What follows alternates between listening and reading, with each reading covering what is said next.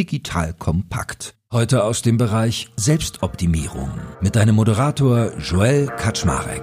Los geht's.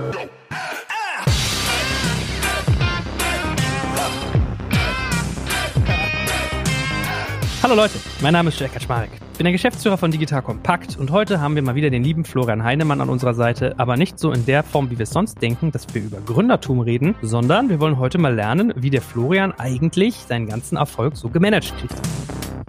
Da lacht er schon. Ha? Seht ihr mal, wie bescheiden der ist. In meiner Anmoderation lacht er schon, weil er sich selbst gar nicht so empfindet. Aber ich glaube, man darf mit Fug und Recht sagen, dass er sehr erfolgreich, aber vor allem auch sehr freigebig ist mit anderen Menschen. Und darum freut mich, dass er heute mal ein bisschen darüber erzählt, wie eigentlich seine Lebensführung so aussieht. Weil Florian ist ja wirklich erst im Bereich Marketing, mittlerweile auch äh, super stark im Bereich Venturing, so eine der Koryphäen des Landes, hat viele Erfolge vorzuweisen, gleichzeitig vier Kinder, wo ich mich jedes Mal frage, wie er das irgendwie hinkriegt zu managen. Und hat, glaube ich, ganz, ganz viel auf der Platte, wenn es darum geht, mal drüber zu sprechen, wie bringt man eigentlich sein Privatleben und sein Berufsleben in Einklang. Und mal Mäuschen zu spielen, wie der Heinemann eigentlich so seinen Alltag bestreitet, was so ein typischer Tag bei ihm ist, findet, glaube ich, der eine oder andere auch spannend. So, that being said, lieber Florian. Moin.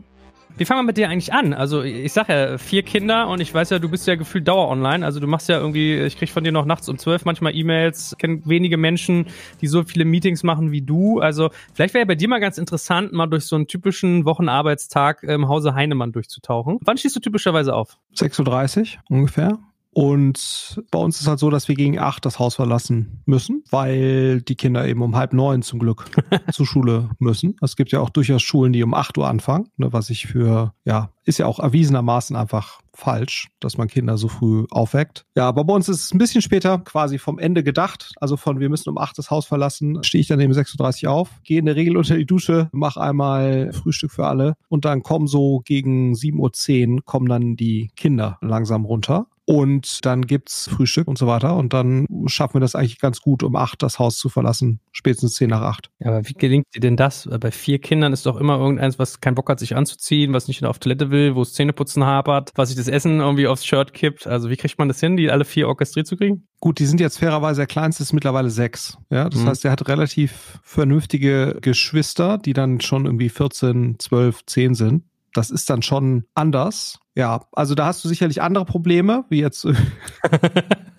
beginnende Pubertät oder so. Aber so das Thema, es ist 7.15 Uhr, wäre ganz gut, wenn du jetzt mal dich hier runter bewegst und das geht dann eigentlich ganz gut. Ja, da hast du eher so die Themen, hast du die Hausaufgaben gemacht, morgen ist Test, bist du, hast du gelernt, so, ne? Das sind eher so die Themen. Aber so dieses Fertigmachen, das geht eigentlich mittlerweile ganz gut. Ich weiß, du hast mal zu mir gesagt, als bei mir Nachwuchs anstieg, die ersten zwei Jahre bei Kindern sind scheiße, ab dem dritten fängt es an, Spaß zu machen. Äh, stehst du noch zu dieser Aussage? Das habe ich natürlich nur zu dir gesagt, damit sonst keiner mitbekommt, in einem privaten so, kleinen Kreis. Nein, also das heißt, aber ist aber so, ich, ich empfinde die Zeit, wo man mit Kindern äh, auch verbal stärker kommunizieren kann, empfinde ich als deutlich befriedigender. Ja, jetzt kriege ich natürlich wahrscheinlich irgendwie einen Shitstorm, dass natürlich auch Kinder im Alter von sechs Monaten schon klare Signale senden und so weiter, dass das ja ganz zauberhaft ist dann und so weiter. Das verstehe ich auch alles. Ich rede halt gerne mit, mit Menschen und dementsprechend fällt mir dann diese Phase einfach ein bisschen leichter. Ich finde es einfach schöner, wenn man eben eher so den kognitiven Fortschritt von Kindern mitbekommt und dann eher auf einer Ebene,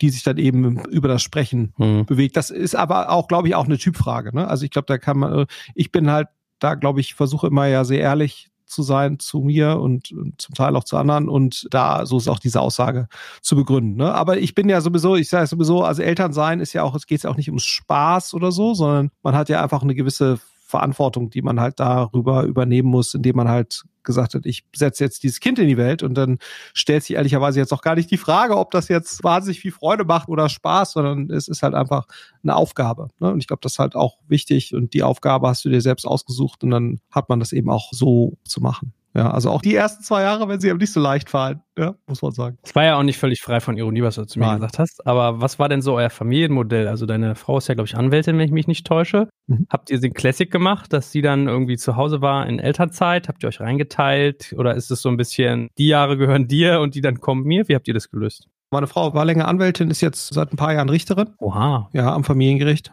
war sie länger jetzt, Joel. Also da da gewinnt dann der Respekt vor der eigenen Beziehung nochmal ein bisschen an Rückenwind, wenn man am Familiengericht ist. Na, auf jeden Fall, wir haben es so gemacht, dass meine Frau relativ schnell immer wieder angefangen hat zu arbeiten, also nach drei Monaten ungefähr bei den, bei den ersten Kindern. Ich habe mir schon rund um die Geburt freigenommen, aber ich habe jetzt nicht in dem Sinne klassische Elternzeit genommen. Das habe ich nicht gemacht. Wir haben relativ früh eine Kinderfrau dann auch gehabt, also auch schon beim ersten Kind. Also es ist aber natürlich auch eine Frage, klar, der finanziellen Ressourcen, das zu machen und das dann auch zu wollen. Aber ich kann eigentlich jedem nur raten, der die Möglichkeit hat, sich diesen Support zu leisten, das dann auch zu tun. Und, und vor allen Dingen war für uns jetzt wichtig, ich glaube, dass man nicht diese Perspektive einnimmt, lohnt sich das dann finanziell noch? Ne? Also das machen ja einige, die dann sagen, ja, ich verdiene ja dann weniger, wenn ich jetzt Teilzeit zurückkomme, als wenn ich Elterngeld bekomme oder sowas. Und wir haben eigentlich immer gesagt, das ist eigentlich nicht die relevante Betrachtungsweise, sondern die relevante Betrachtungsweise muss halt auch sein, kann ich weiter meine Karriere so verfolgen, um im Job bleiben. Das hat halt auch einen sehr, sehr hohen Wert an sich. Und ich glaube, wenn man halt mehrere Jahre äh, aus dem Job rausgeht, das ist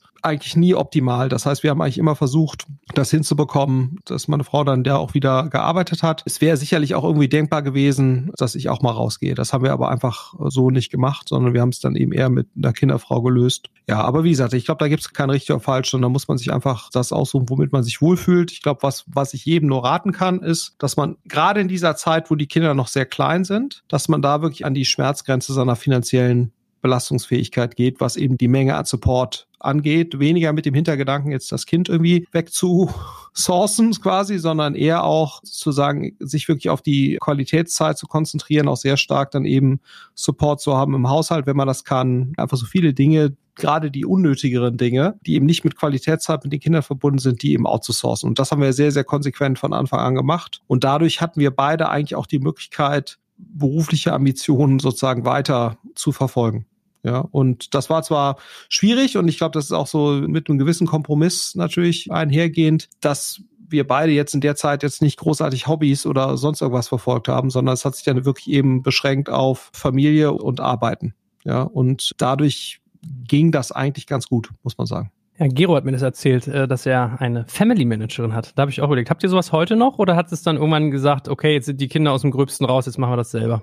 Nee, also wir haben weiterhin sehr viel Support im Haushalt. Ne? Wir haben weiterhin Babysitter jetzt mittlerweile, die uns einfach dabei helfen, wenn du vier Kinder hast, die alle sehr viel Sport machen. Du hast wahnsinnig viel Fahrerei in Berlin, ne, weil es natürlich auch immer, du kannst halt, irgendwelche sieben-, achtjährigen kannst du halt nicht mit dem Fahrrad in der Nachmittagszeit irgendwie sicher durch den Prenzlauer Berg schicken. Ne, also selbst wenn es nur drei Kilometer sind oder so, sondern da müssen die Kinder schon auch ein bisschen älter sein, damit du dich dabei halbwegs wohlfühlst. Und alleine das, ne, wenn jetzt du eigentlich jeden Nachmittag zwei Kinder hast, teilweise drei, die jetzt irgendeine Sportaktivität oder sowas machen. Dafür haben wir Hilfe insbesondere. Aber klar, ne, so dadurch, dass jetzt alle Kinder so alt sind, dass sie auch mal ein paar Minuten warten können auf irgendwas und gerade die Älteren natürlich sowieso, ist da der Druck so ein Stück weit raus. Eine Family Managerin in dem Sinne haben wir nicht. Das machen wir selbst. Aber wir haben eben, wie gesagt, relativ viel Support, versuchen nicht einkaufen zu gehen. Also, also diese Dinge, die du halt sehr gut outsourcen kannst, das sourcen wir out und das klappt eigentlich auch ziemlich gut. Also wenn ich jetzt höre, deine Frau ist Juristin und jetzt Richterin, dann gehe ich da mal von schwer aus, dass die eine ehrgeizige Person ist. Und wie habt ihr denn diese ganzen Konflikte gehandhabt, die man hat, wenn es ums Zurückstecken geht, um Gerechtigkeitsempfinden? Also wir tauchen gleich mal wieder eher in deinen Alltag ein, aber das war bestimmt so ein Thema, was immer mal wieder aufkam und was ja Konfliktpotenzial schürt noch und nöcher. Wie, was war eure Strategie dafür? Dafür? Ja, wir haben eigentlich für uns festgelegt, jeder von uns soll die Möglichkeit haben, die Dinge so zu verfolgen, wie er das eben gerne möchte. Und dann müssen wir den Rest irgendwie drumherum organisieren. Und die Freiheit haben wir uns dann eben darüber geholt. Also ich glaube, was halt wichtig ist, es war nie so, dass jetzt meine Dinge per Definition irgendwie vorgehen. Ne? Also es war jetzt nicht so die Erwartungshaltung von wegen, bei mir kommt da jetzt irgendwie mehr Geld raus und deswegen gehen meine Dinge per se immer vor, sondern es ist klar, dass die Dinge abgesprochen werden müssen. Wir haben uns immer sonntags hingesetzt. Klar, das war jetzt während Corona nicht ganz so dringlich, ne? aber sozusagen sonst eigentlich immer unser Ablauf, dass wir uns mindestens einmal pro Woche hinsetzen und immer so die nächsten Wochen planen. Wir nennen das immer so eine Art rollierende Planung machen, weil natürlich auch immer wieder neue Dinge dazukommen, wo dann eben die Frage ist, wer kümmert sich dann um gewisse familiäre Dinge, die dann eben zu passieren haben. Und da ist es jetzt eben nicht per se so, dass ich da quasi immer Vorrecht habe und einfach meine Sachen mache, wie ich da Lust habe und dann muss ich der Rest da drumherum, sondern das wird einfach abgesprochen und das ist zwar mühsam, ne, natürlich, aber das hat sich eigentlich immer ganz gut bewährt, weil es eben dann eben nicht diesen Eindruck vermittelt, die Welt dreht sich oder die Familie hat sich um meine Bedürfnisse oder meine äh, Erfordernisse zu drehen, sondern es wird eben abgesprochen. So und mal macht der eine das, mal der andere. Und ich glaube, so ist dieser Eindruck hat sich dann eigentlich so nicht verfestigt und eigentlich jeder von uns hat halt die Möglichkeit, die Themen zu verfolgen, die ihm wichtig sind. Und das müssen wir halt irgendwie sicherstellen, dass das das geht. Und ich glaube, das ist uns auch gelungen. Und ich glaube auch, das ist natürlich sehr anstrengend, ne, das zu machen. Aber ich glaube, das ist eben auch nur eine gewisse Zeit, ne, weil wie gesagt, wenn die Kinder dann erstmal älter sind, nimmt dieser Druck dann auch wieder ab, muss man auch ganz klar sagen. Und dann zahlt es sich halt aus, quasi im Job geblieben zu sein, seine Ambitionen weiterverfolgt zu haben. Auch wenn diese Jahre, diese 15 Jahre, wo das dann wirklich so eine Crunch-Time ist, die sind dann natürlich sehr anstrengend, aber ich glaube, das ist eine Anstrengung, die sich mittelfristig lohnt. Und vor allen Dingen sorgt sie halt dafür, dass du weiterhin eine gleich gleichberechtigte Beziehung führst, ne? weil ich kenne eben schon viele sozusagen jetzt in meinem Alter und noch darüber hinaus, wo das eben nicht so gehandhabt wurde und wo dann eben schon so eine gewisse Überunterordnung sich dann ergibt. Und das ist, glaube ich, für eine Beziehung nie gut. Insbesondere wenn dann die Kinder irgendwann ja mal aus dem Haus sind und ihr eigenes Leben führen, dann ist es eben schwer wieder zu so einer gleichberechtigten Beziehung zurückzukehren. Und das gelingt dann auch viel nicht. Und auch da zerbrechen dann noch viele Beziehungen. Und ich glaube, das ist uns bisher eigentlich gelungen. Ich glaube, niemand, der uns jetzt sehen würde, hätte das Gefühl, dass das keine gleichberechtigte Beziehung ist. Also das ist, glaube ich, gut, auch wenn es natürlich teilweise anstrengend ist, weil natürlich so eine Überunterordnungsthematik auch natürlich hilft oder vereinfacht, sagen wir es so. Es hilft nicht unbedingt, aber es vereinfacht. Aber das haben wir im Prinzip immer versucht zu vermeiden und ich glaube, das ist uns bisher auch gelungen. Und ich glaube, die schwierigste Phase, wo das hätte sich sozusagen verschieben können, die ist auch ein Stück weit durch. Jetzt gibt's Werbung. Aufgepasst, heute möchte ich dir einen unserer Partner vorstellen, der für dich wichtig ist, wenn du einen Börsengang planst und gut abgesichert sein möchtest. Und zwar Risk Partners, einen renommierten und führenden Spezialversicherungsmakler, der sich auf die Absicherung anspruchsvoller Haftungsrisiken im Zusammenhang mit IPOs, Duallistings, SPEC, D-SPEC-Transaktionen und allgemeiner Kapitalmarkthaftung im Rahmen der D&O-Versicherung spezialisiert hat. Um auf dem IPO-Projekt nicht in Haftungsfall zu laufen, übernehmen die erfahrenen ExpertInnen von Risk Partners die verantwortungsvolle Aufgabe, die Risiken im Zusammenhang mit Prospekt- und Kapitalmarkthaftung zu minimieren und in maßgeschneiderten Versicherungsschutz zu verbriefen. Dabei liegt der Fokus gleichermaßen auf der professionellen Beratung und Platzierung der persönlichen Haftung eures Boards und der Emittentenhaftung sowie anderer wichtiger beteiligter Stakeholder wie Banken und Wirtschaftsprüfer. Erfolgsfaktor von Risk Partners in vergangenen Deals ist das eingespielte Team, das bestens vernetzt ist, auch in internationalen Märkten, um weltweite Versicherungskapazitäten abrufen zu können. So können auch Versicherungssummen von mehreren hundert Millionen Euro ideal strukturiert und prämieneffizient gestaltet werden. Das Team hat bereits Unternehmen aus dem DAX und MDAX-Segment erfolgreich bei Transaktionen begleiten dürfen und hat insbesondere auch Track Record bei zahlreichen Nasdaq-IPOs bekannter deutscher Foreign Filer aus den Branchen Life Sciences und Tech. Wenn ihr also einen Börsengang plant oder auch eine Kapitalaufnahme oder Listing ansteht, meldet euch gerne bei Risk Partners. Dafür habe ich euch unter digitalkompakt.de slash riskpartners in einem Wort geschrieben eine Weiterleitung eingerichtet für alle Fragen zu Risiken und passendem Versicherungsschutz. Und wie immer findest du alle Infos auch auf unserer Sponsorenseite unter digitalkompakt.de slash Sponsoren. Jetzt geht's weiter mit dem Podcast. Ich weiß ja, im beruflichen Umfeld bist du ja großer Fan von Coaches. Hast du sowas im privaten Umfeld auch mal angenommen? Also es ist immer so ein stigmatisiertes Wort, wenn man jetzt das Wort Paartherapie zum Beispiel in den Mund nimmt, aber ich ja. finde das eigentlich eher sowas wie Beziehungshygiene. Absolut. Wie ist es bei dir? Ja, also ich glaube, wir nutzen mehrere Kanäle, sage ich jetzt mal. Ne? Das eine ist sicherlich auch, wir sind beide eben Mitglied bei einer Organisation, YPO heißt die, EO kennen einige YPOs auch sowas in die Richtung. Und da gibt's auch Foren, wo du dich sozusagen mit einigen anderen triffst, mit denen du auch eben solche Themen diskutieren kannst. Das ist eigentlich sehr cool, kann ich auch jedem nur empfehlen. Also auch die Leute, die EO machen, da hast du wie so eine Art Selbsthilfegruppe von Unternehmern, wo du aber auch oder Unternehmerinnen, wo du eben auch private Themen diskutierst. Das ist eine Source und das macht meine Frau genauso. Also die ist auch Mitglied bei sowas und, und das hilft uns, glaube ich, beiden.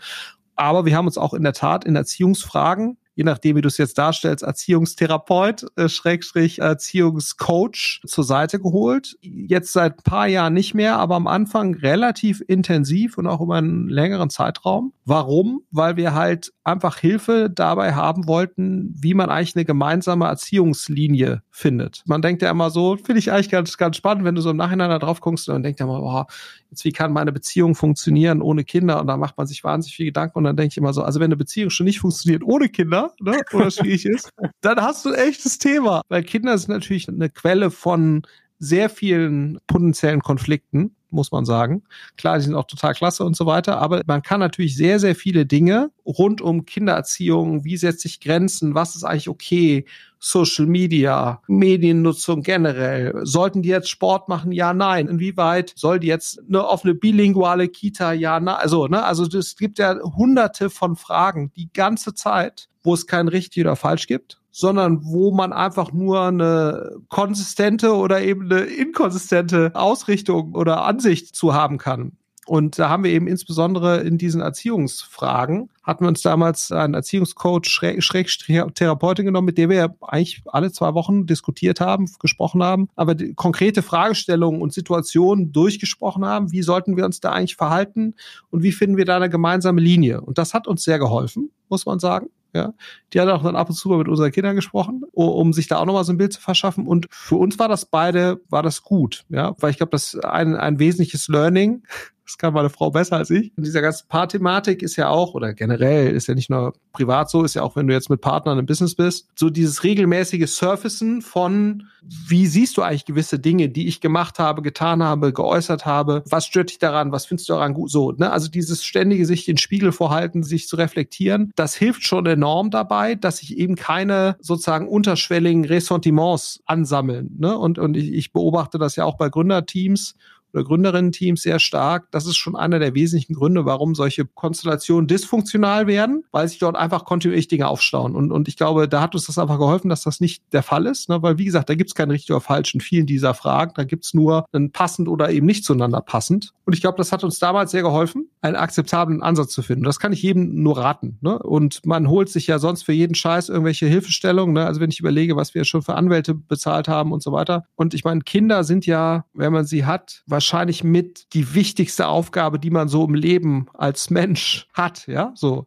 Die haben sich das nicht ausgesucht, die sind da, weil du das entschieden hast, dass sie da sind, ja? So, und dann machst du mal besser einen verdammt guten Job. Und ich glaube, das ist auch wieder so eine Sache, das versuche ich auch meinen Kindern mitzugeben. Ich sage immer, wenn man etwas macht, in die Schule geht, zum Basketballplatz, zum Hockey, whatever you do, ja, man sollte halt Dinge richtig machen. Und es ist schon erstaunlich, dass Leute, die teilweise ja sehr professionell im Jobkontext unterwegs sind ne, und dann riesen Aufwand betreiben mit Beratern und sonst was, wie viele Leute völlig intuitiv die eigentlich wichtigste Aufgabe erledigen, die sie haben, nämlich Kinder großzuziehen. Weil man kann schon natürlich wahnsinnig viel Schaden anrichten bei so kleinen Wesen, wenn man das falsch macht. Und ich bin da bei weitem nicht jemand, der da fehlerlos agiert. Ich glaube, das wäre jetzt weit gefehlt, aber ich versuche zumindest dieser Verantwortung so ein bisschen gerecht zu werden, weil man hat natürlich schon wahnsinnigen Einfluss auf das Leben von denen. Und ich meine, da ist, ist ja Deutschland auch ein Paradebeispiel für sozusagen, dass sich Kinder ja sehr stark so entwickeln, je nachdem, in welchem sozialen Kontext sie aufwachsen und so weiter. Und das ist ja nur jetzt sozusagen die sozioökonomische Dimension, ne? ob die jetzt glücklich sind oder nicht, das äh, hat ja dann damit nur am Rande was zu tun, ehrlicherweise. Aber ich glaube, da äh, einen gewissen Aufwand zu betreiben, finde ich, ist mehr als gerechtfertigt. Ja, ich meine, was du gerade gesagt hast mit diesen Konflikten, die man auf Paarebene führt, das Lustige bei Kindern ist ja auch, man wird ja so brutal getriggert. Also das höre ich immer wieder, dass die eigene Kindheit hochgespült wird, wenn man selbst mit Kindern hantiert. Und was da dann manchmal hochkommt, ist ja auch wirklich irgendwie verrückt, ja? Oder manche Sachen, die einem gar nicht bewusst sind, merkt man dann erst, wenn man sie selber woanders macht. Von daher, ja, ich teile das. Und man muss ja dann auch wirklich lernen, das zu lesen. Und ich finde, man lernt auch manchmal Dinge, da hättest du vorher gar nicht gedacht, dass es was Schädliches ist. Also zum Beispiel das Thema Loben. Ich war immer so jemand, der seine Kinder mal sehr stark gelobt hat. Das hast du aber super gemacht. Ja, klasse, toll, top, top, top. Das ist jetzt per se, glaube ich, auch nicht schlecht. Aber wenn man zum Beispiel sich mal so gewaltfreie Kommunikation anguckt, gilt Loben als aggressives Verhalten, weil man sich über jemanden stellt und eine Bewertung abgibt, genauso wie Tadeln wohl auch nicht mehr so richtig angesagt ist, ja. Und es ist ganz verrückt. Also ich weiß nicht, wie es dir so geht, aber als ich dann mal angefangen habe zu versuchen zu sagen, mir gefällt,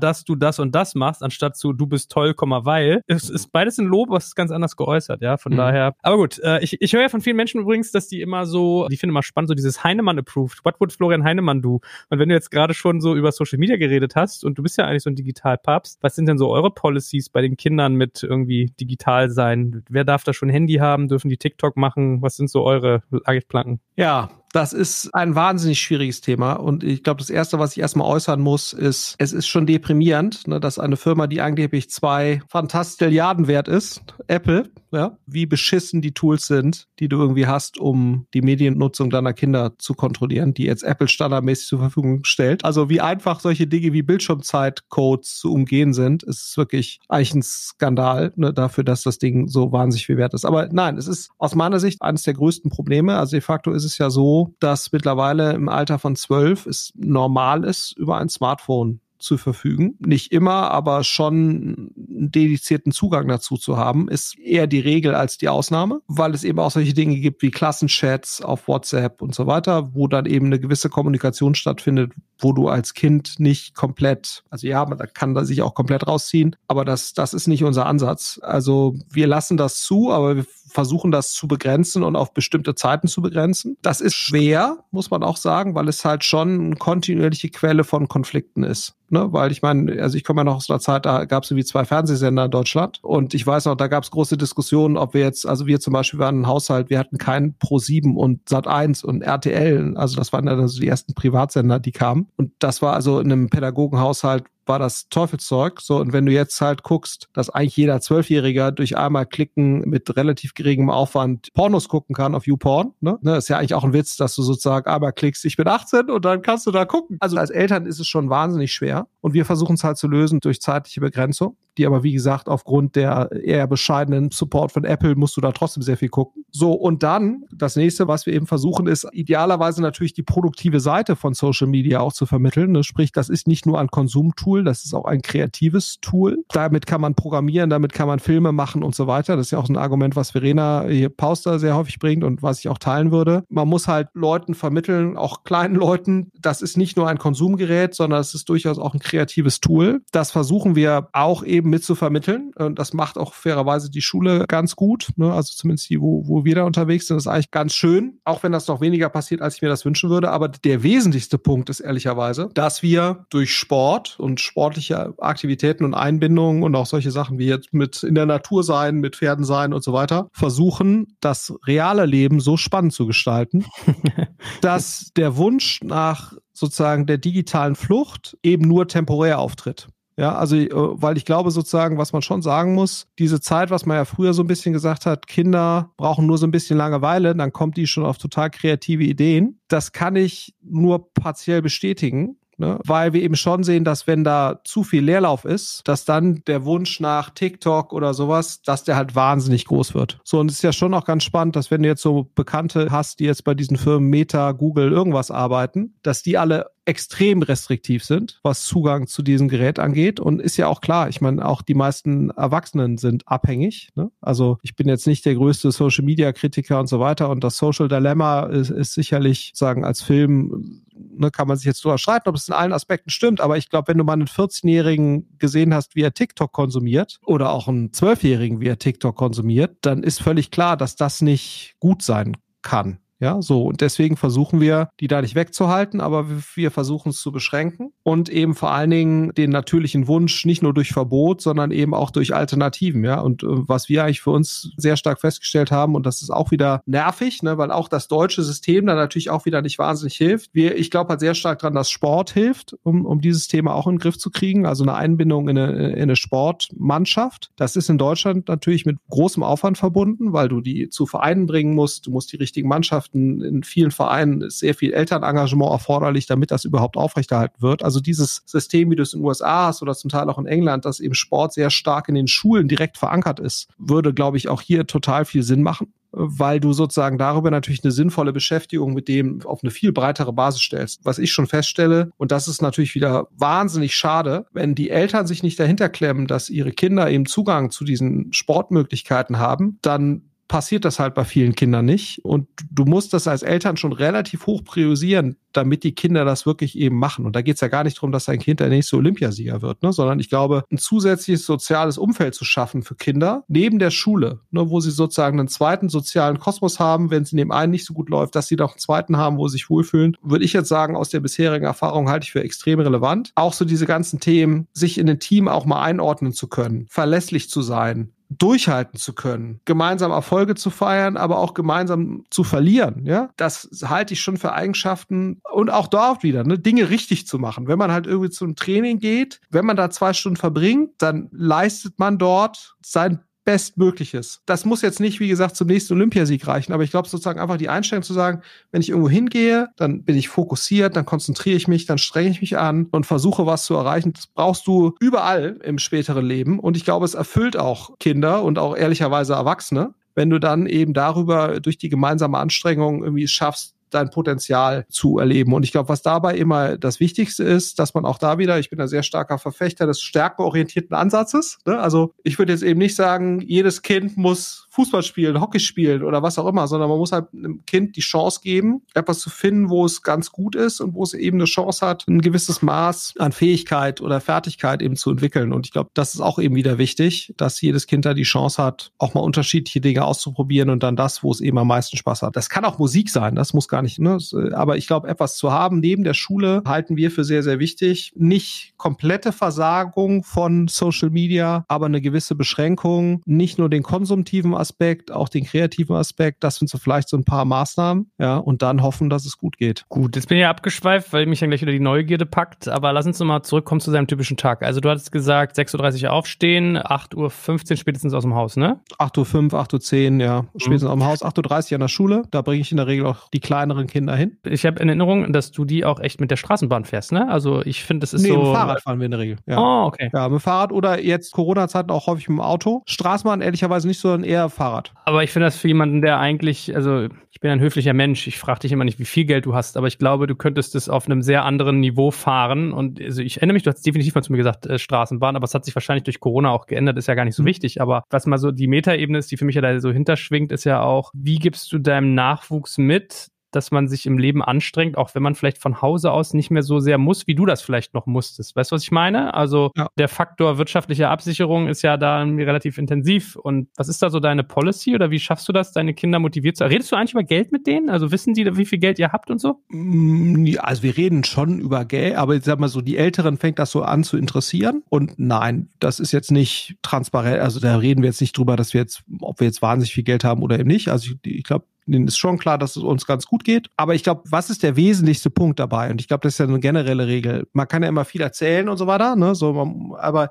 ich glaube, was die ja wahrnehmen ist, wir fahren da morgens gemeinsam in die Schule, ne? Bringen sie ab und zu im Auto, wir fahren häufig dem Fahrrad, so. Und danach gehe ich halt ins Büro und meine Frau arbeitet halt auch. Ja, so, so das heißt, die wesentlichste Botschaft, die wir überbringen, ist, ja, uns geht das gut, aber warum geht es uns gut? Weil eben Mama und Papa sich beide auch eben anstrengen. Ne? So, die sehen, dass ich auch im Urlaub erreichbar bin und irgendwie dann auch abends arbeite und da jeden Abend meine E-Mails mache. Das sehen die halt. Und klar, tagsüber im Urlaub verbringe ich die Zeit mit der Familie, aber da ist immer wieder mal irgendwas zwischendurch und die sehen halt, dass wir beide eben ja nicht nur am Strand liegen, sondern uns eben auch einsetzen und dass wir zwar einen schönen Urlaub machen ne, äh, und da ein schönes Haus mieten oder irgendwas, aber dass man dafür auch irgendwo was tut. So und ich glaube, das ist auch sehr wichtig. Also nehm, so nehme ich das zumindest wahr, dass man diese Relation von wegen ja, wenn man ne, also, und, und ich glaube, ich bin jetzt der Letzte, der sagt, das ist ja auch mal so lustig. Es gibt ja auch einige Unternehmer, die sagen, ja, wenn sich anstrengt und viel arbeitet und fleißig ist, dann kommt da auch wahnsinnig viel Geld raus. Ne, äh, sondern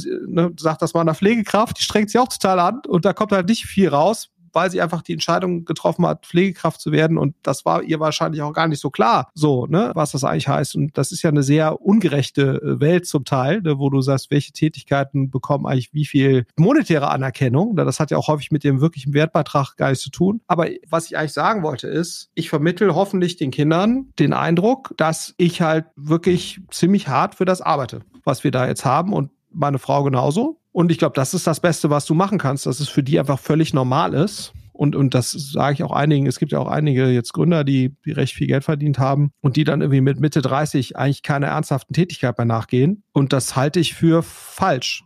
Ne? Also nicht nur, weil die Leute selbst häufig nicht happy sind, ne?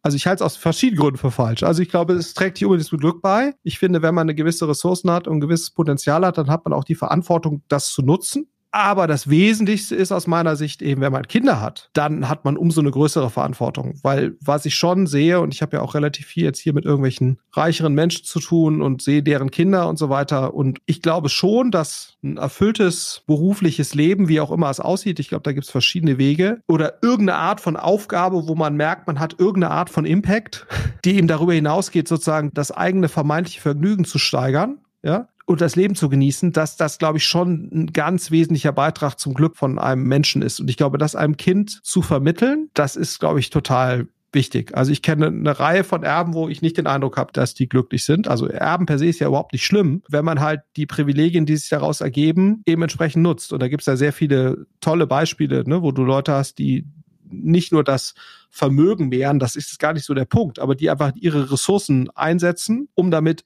irgendwelche Dinge zu tun, die halt Impact haben. Ob es jetzt monetär ist, ob es gesellschaftlich ist, das ist gar nicht so der Punkt. Aber ich glaube, wichtig ist eben, das, das zu vermitteln. Und ich glaube, das macht Kinder glücklicher. Und wie gesagt, deswegen habe ich auch gesagt, wenn ich, solange wir auch Kinder noch zu Hause haben, auf jeden Fall einer sehr, sehr geregelten Tätigkeit nachgehen, weil ich das einfach auch vermitteln möchte, dass das normal ist. Ne? Und wie gesagt, aktuell ist ja auch so, dass ich äh, unabhängig davon mir das einfach einfach wahnsinnig viel Spaß macht und ich mir gar nicht vorstellen könnte, das nicht zu tun, weil ich dadurch, glaube ich, jetzt nicht ein glücklicherer Mensch würde, ehrlicherweise. Jetzt kommt ein kleiner Werbespot. Aufgepasst. Du kennst es doch sicherlich auch. Der Frühling ist im vollen Gange, es müsste mal wieder geputzt werden oder auch ausgemistet. Also wir haben das Thema auf jeden Fall gerade, denn nach unserem großen Live-Treffen von unserem Business Club Makers and Shakers missten wir gerade unseren ganzen Keller aus und dabei gibt es auch Dinge, da habe ich gar keine Lust, die aufwendig ins Internet zu stellen, sondern suche Hilfe. Und zwar haben wir da einen spannenden Partner, den kennst du bestimmt auch schon, denn mit Rebuy kannst du deine gebrauchten Artikel, wie zum Beispiel Bücher, Musik, Filme oder Technik wie Smartphones, HiFi und vieles mehr verkaufen. Komplett stressfrei, ohne lästige lästiges Erstellen von Anzeigen und vor allem ohne stressige Kommunikation mit KäuferInnen. In nur 30 Sekunden findest du heraus, wie viel Geld du für deine Artikel bekommst und wenn dein Artikel im Lager von Rebuy angekommen ist, bekommst du das Geld ganz automatisch schon sechs Tage später ausgezahlt. Also, mach's wie wir, spar dir doch einfach das Text- und Abfotografieren deiner Schätze und besuche direkt Rebuy. Unter digitalkompakt.de slash Rebuy habe ich dir eine Weiterleitung eingerichtet und alle Infos findest du wie immer auch auf unserer Sponsorenseite unter digitalkompakt.de slash Sponsoren. Werbung Ende. Ah,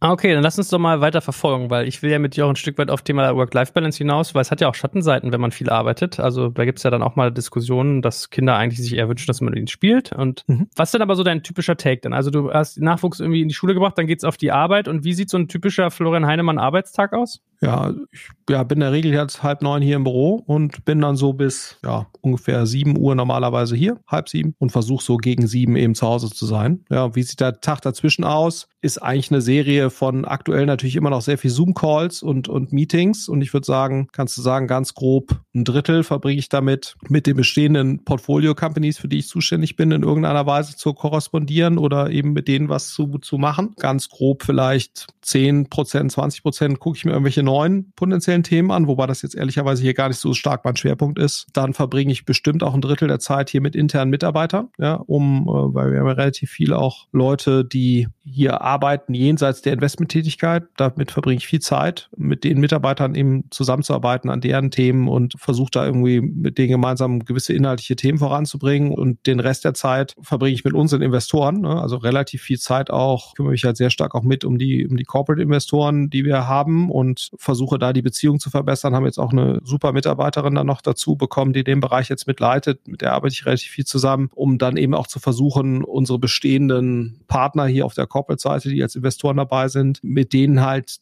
das Portfolio letztendlich wertvoller zu machen da die Vernetzung zu steigern, aber zum Teil natürlich auch denen bei ihren Digitalisierungsbemühungen zu helfen. Also es nimmt schon einen ganz wesentlichen Teil der Zeit ein und da nehme ich mir auch bewusst Zeit für, weil wir halt dann doch immer wieder sehen, dass diese Art von Netzwerk und auch diese Art von Einblick uns an verschiedenen Stellen hilft. Und der Tag ist eigentlich bei mir strukturiert in halbstündige und stündige, einstündige Meetings. Das geht dann im Prinzip los um halb neun und geht halt bis, was ich, 18.30 19 Uhr und dann gehe ich nach Hause. Versuche eigentlich an vier Tagen die Woche und das klappt eigentlich auch, dann beim Abendessen mit dabei zu sein und dann bringe ich die Kinder mit ins Bett und dann gehe ich, mache ich ab neun, mache ich eigentlich meine E-Mails, weil ich tagsüber eigentlich keine Zeit habe, meine E-Mails zu machen. Das ist sicherlich nicht optimal so. Und ich versuche jetzt eigentlich auch stärker mal so einen Tag, eine äh, Stunde, anderthalb tagsüber an solchen Themen schon zu arbeiten. Aber in der Regel ist eigentlich so, dass ich dann abends um neun, wenn die Kinder im Bett sind, mit meiner Frau spreche. Dann haben wir auch natürlich viele gemeinsame Themen dann noch, die wir irgendwie da irgendwie diskutieren und besprechen. Und dann äh, mache ich eigentlich, wenn das äh, durch ist, mache ich dann auch meine E-Mails. Also durchaus noch so zwei Stunden oder sowas bis zwölf und dann gehe ich ins Bett.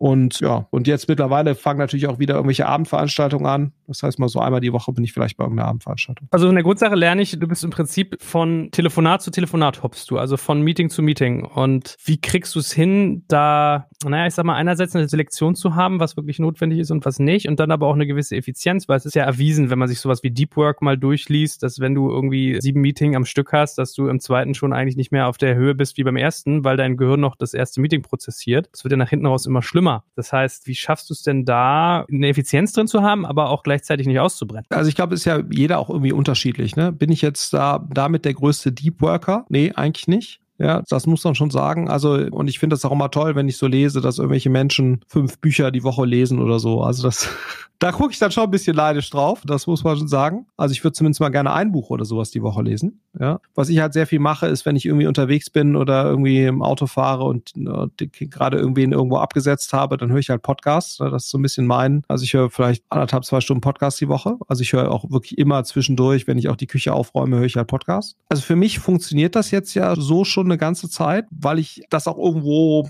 genieße quasi, immer so dieses zack, zack, zack, zack. Also das ist für mich halt, ich empfinde das nicht unbedingt als wahnsinnig stressig, weil ich auch sehr viele von diesen Themen, die ich da so habe, tagsüber die machen mir ja Spaß, die sind ja produktiv, die sind inhaltlich, die sind mit Leuten, die ich eigentlich ganz cool finde. Nicht jeden natürlich, aber die meisten schon. Insofern habe ich da, glaube ich, jetzt nicht die Gefahr, irgendwie auszubrennen, auch wenn jetzt die zeitliche Belastung sicherlich auch die Intensität relativ hoch ist aber es ist, löst bei mir jetzt ja keine negative Emotion aus. Deswegen bin ich da eigentlich relativ entspannt. Ich mache noch zweimal die Woche Sport mit dem Trainer. Ja, so das ist eigentlich so die, die wirkliche Mietzeit, die ich irgendwo habe. Aber ja, und ich habe auch für mich gesagt, das ist halt jetzt gerade so, ne? Also die paar Jahre oder die zehn Jahre oder sowas in der Kante, wo die Kinder halt doch relativ klein sind, ist das dann eben so. Aber mir ist schon klar, dass jetzt der, die meisten New Work-Experten da die Hände im Kopf zusammenschlagen, auch sagen, du brauchst eine Viertelstunde Zeit, danach ein Meeting und so weiter ja, weiß ich alles. Ich habe das auch immer mal wieder versucht, das dann irgendwie, aber fall dann eigentlich immer wieder in diesen Trott zurück und ich räume dann eben abends noch so die Sachen zusammen, ne? also im Sinne von jetzt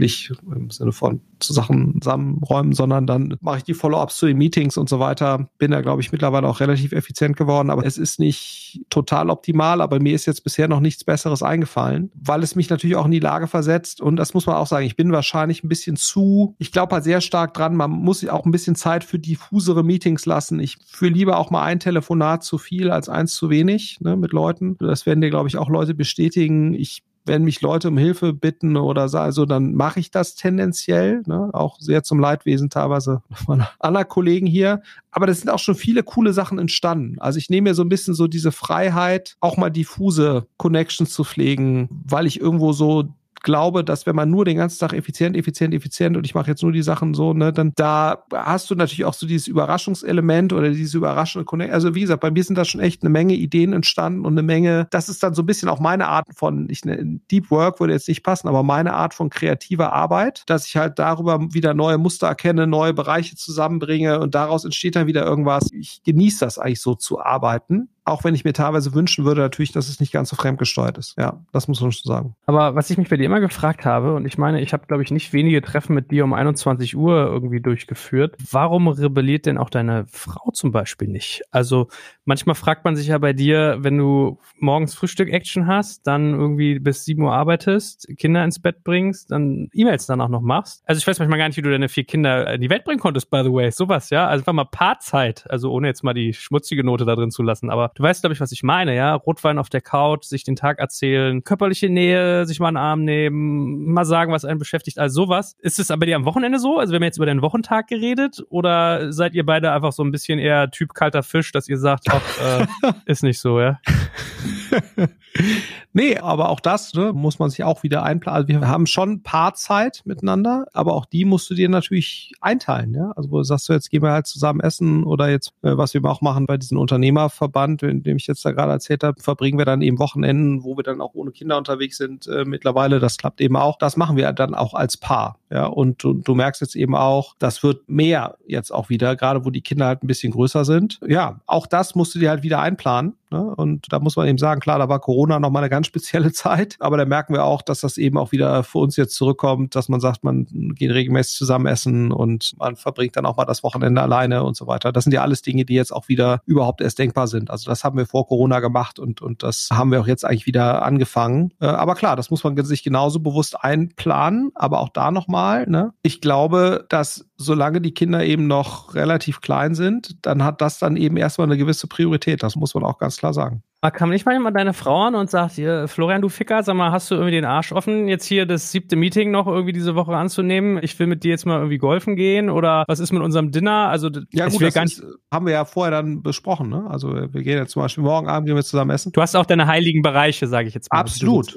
Okay. Ja, ja. Hm. Das ist ja nicht so, dass ich einfach so einfach hier sage, pass mal auf, ich habe heute Abend mal, ich treffe mich mit dem Joel und ist mir scheißegal, was du dazu sagst, weil meine Frau weiß ja dann Wochen vorher oder zwei Wochen vorher, dass wir uns irgendwie treffen. Und dann guckt man sich ja die Gesamtwoche an und sieht halt sozusagen, wie ist denn das jetzt so? Und ne, bist du eigentlich jetzt jeden Abend weg? Und das mache ich halt nicht. Ich bin halt vielleicht, wenn es hochkommt, zweimal die Woche weg. Ne? So. Also das ist schon, glaube ich, in Ordnung. Und wie gesagt, die Freiheit geben wir uns auch, glaube ich, gegenseitig in der Hinsicht. Pflegst du denn eigentlich Freundschaften? Also bist du in der Lage, bei deinem Pensum Hobbys nachzugehen, mit Menschen zu verkehren, mit denen du keine berufliche Bindung hast? Oder fällt es eher flach? Also ganz ehrlich muss man sagen, ich pflege relativ wenige Freundschaften. Klar, man hat Freundschaften, die sich dann irgendwie ergeben über die beruflichen Tätigkeiten, die man macht. Für mich, ich bin auch nicht so ein Typ, der jetzt Work-Life-Balance wahnsinnig stark propagiert. Also das verschwimmt für mich sehr stark. Das belastet mich aber auch nicht so, ne? weil mein Job macht mir ja wirklich Spaß. Also auch die Leute hier, die machen mir ja Spaß. Also für mich ist das jetzt nicht, dass ich jetzt so denke, oh mein Gott, jetzt äh, hoffentlich kann ich jetzt mal wieder andere Menschen treffen, weil die ganzen Project A-Leute gehen mir alle so auf den Senkel. Das, das ist ja nicht so.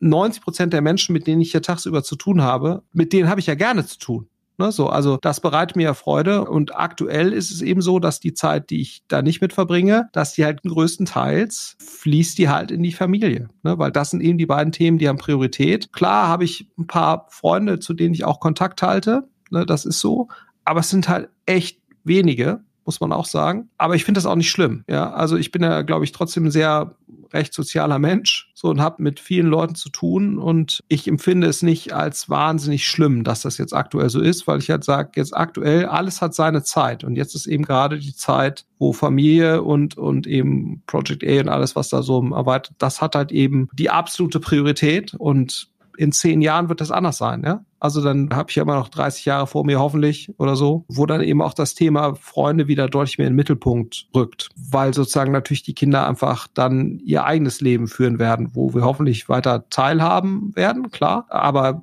wo natürlich das eigene Involvement geringer werden wird rein zeitlich. So und, ne, und ich glaube, da gibt's ja kein richtig oder falsch. Das ist eben nur so, wie ich das eben sehe. Ich sehe halt auch Leute, die quälen sich dann noch wahnsinnig und telefonieren dann um 22, 30 Uhr mit irgendwelchen Freunden. So, das kann man alles machen. Und wie gesagt, für wenige Leute tue ich das auch, weil mir das wirklich wichtig ist, da die Beziehung irgendwo zu erhalten. Aber ich finde es auch völlig fair und empfinde das auch bei anderen Leuten, die halt ein ambitioniertes Familienprogramm und ein ambitioniertes berufliches Programm haben, empfinde ich oder sehe ich ähnliche Tendenzen, ne, dass sie halt auch sagen, ich kann halt nicht mehr als jetzt diese beiden Sachen und, und ich freue mich total, wenn ich dich sehe und du bist ein super Typ, aber nimm's mir bitte nicht übel, dass ich abends um 23 Uhr jetzt nicht mehr in der Lage bin, mit dem Maß an Empathie, was ich eigentlich gerne hätte, an deinem Leben teilzuhaben. Das schaffe ich einfach nicht. Ja, so. Und das ist, glaube ich, auch komplett okay. Ich nehme das Leuten nicht übel und ich habe auch nicht den Eindruck, dass Leute mir das übel nehmen. Aber ist es nicht immer so ein bisschen so, dass man sagt, das ist jetzt eine Phase, das ist jetzt eine Phase und bumm, bist du irgendwie 70 und blickst so zurück und denkst dir, hätte ich mal? Also gibt es so Dinge, wo du sagst, ich hätte Angst, wenn mich morgen ein Bus überfahren würde, dass ich dieses oder jenes bereue oder bist du da eher so, dass du gar nicht zurückguckst? Doch, also ich gibt schon Dinge, die ich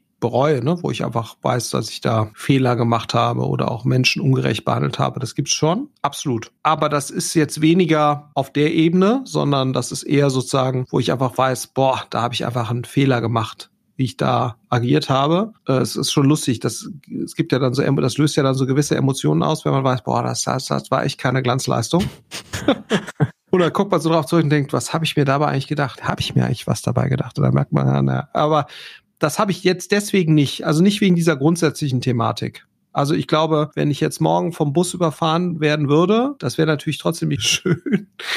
Aber ich glaube, ich würde jetzt nicht zurückschauen und denken, oh, das hätte ich alles ganz anders machen müssen. Also ich fand das, was jetzt so bisher so gelaufen ist, das war überraschend gut. Also wenn du mich jetzt, glaube ich, mit 18 oder 19 gefragt hättest, so, was stellst du dir so vor? Ich glaube, also dann, wenn das dann so gekommen wäre, wie es dann gekommen ist, so in der Vorstellung, dann hätte ich mich da, glaube ich, nicht beschwert. Absolut. Und, und das würde ich auch so sehen. Also ich glaube, von den grundsätzlichen größeren Dingen, auch dass ich in diese Selbstständigkeitsthematik irgendwie so reingerutscht bin, das war ja auch irgendwie Zufall. Ich war jetzt nicht so, dass ich immer schon Unternehmer werden wollte und aus dem Unternehmerhaushalt und so weiter und so. Und dass das jetzt so gekommen ist, ist gigantisch. Ich habe eine super Frau mit tollen Kindern und wir, das ist irgendwie echt ein schönes Miteinander irgendwie und also ich ja freue mich da irgendwie jeden Tag drüber ähm, und bin da sehr dankbar für. Und insofern also mal gucken wie das dann so weiterläuft ne? das wird sicherlich noch irgendwelche größeren Krisen geben das wird sich nicht vermeiden lassen. Aber vom Grundsatz her würde ich da glaube ich nicht zurückgucken wenn jetzt morgen der Bus über mich drüber rollt dass ich da irgendwie grob irgendwas total anders gemacht hätte. Hey, lieber Florian, war richtig toll heute. Vielen, vielen Dank. Ich glaube, jetzt ist ein guter Zeitpunkt, um mal einen Cut zu machen, aber wir sollten das dringlichst fortsetzen und ich würde sagen, beim nächsten Mal mit dir reden wir ein Stück weit mal darüber, wie eigentlich so deine Lebensführung aussieht, welcher Philosophie du nachgehst in Geschäftsdingen und ich fände spannend, mit dir auch mal etwas über das Thema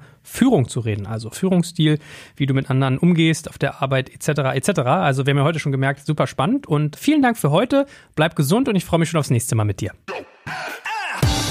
Danke fürs Zuhören beim Digital Kompakt Podcast. Du merkst, hier ziehst du massig Wissen für dich und dein Unternehmen heraus. Wenn du mit uns noch erfolgreicher werden möchtest, abonniere uns auf den gängigen Podcast-Plattformen. Und hey, je größer wir werden, desto mehr Menschen können wir helfen. Also erzähl doch auch deinen Kolleginnen und Kollegen von uns. Bis zum nächsten Mal.